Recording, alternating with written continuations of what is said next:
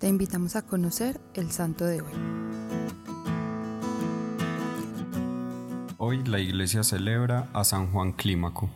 Aunque se tienen pocas noticias sobre su vida, pues nació cerca del año 575, se sabe que con tan solo 16 años Juan entró a un monasterio en el monte Sinaí y se volvió discípulo del abad Martirio. A los 20 años, luego de la muerte del superior, se retiró como ermitaño a una cueva cerca del monasterio al que iba únicamente los sábados y domingos para participar de las ceremonias.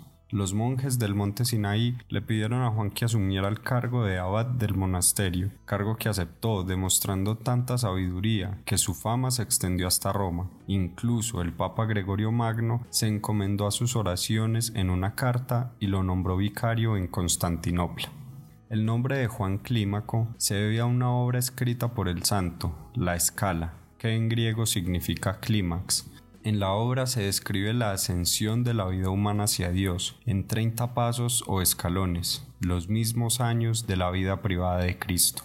En el tratado se definen tres fases. La primera es la de romper con el mundo y regresar a la infancia evangélica, haciéndose niños espiritualmente con inocencia, ayuno y castidad. La segunda fase es la de la lucha espiritual contra las pasiones. El mismo santo en su obra describe que las pasiones no son buenas o malas en sí mismas, sino que, si se las purifica, las pasiones abren al hombre el camino hacia Dios con energías unificadas por la ascética y la gracia.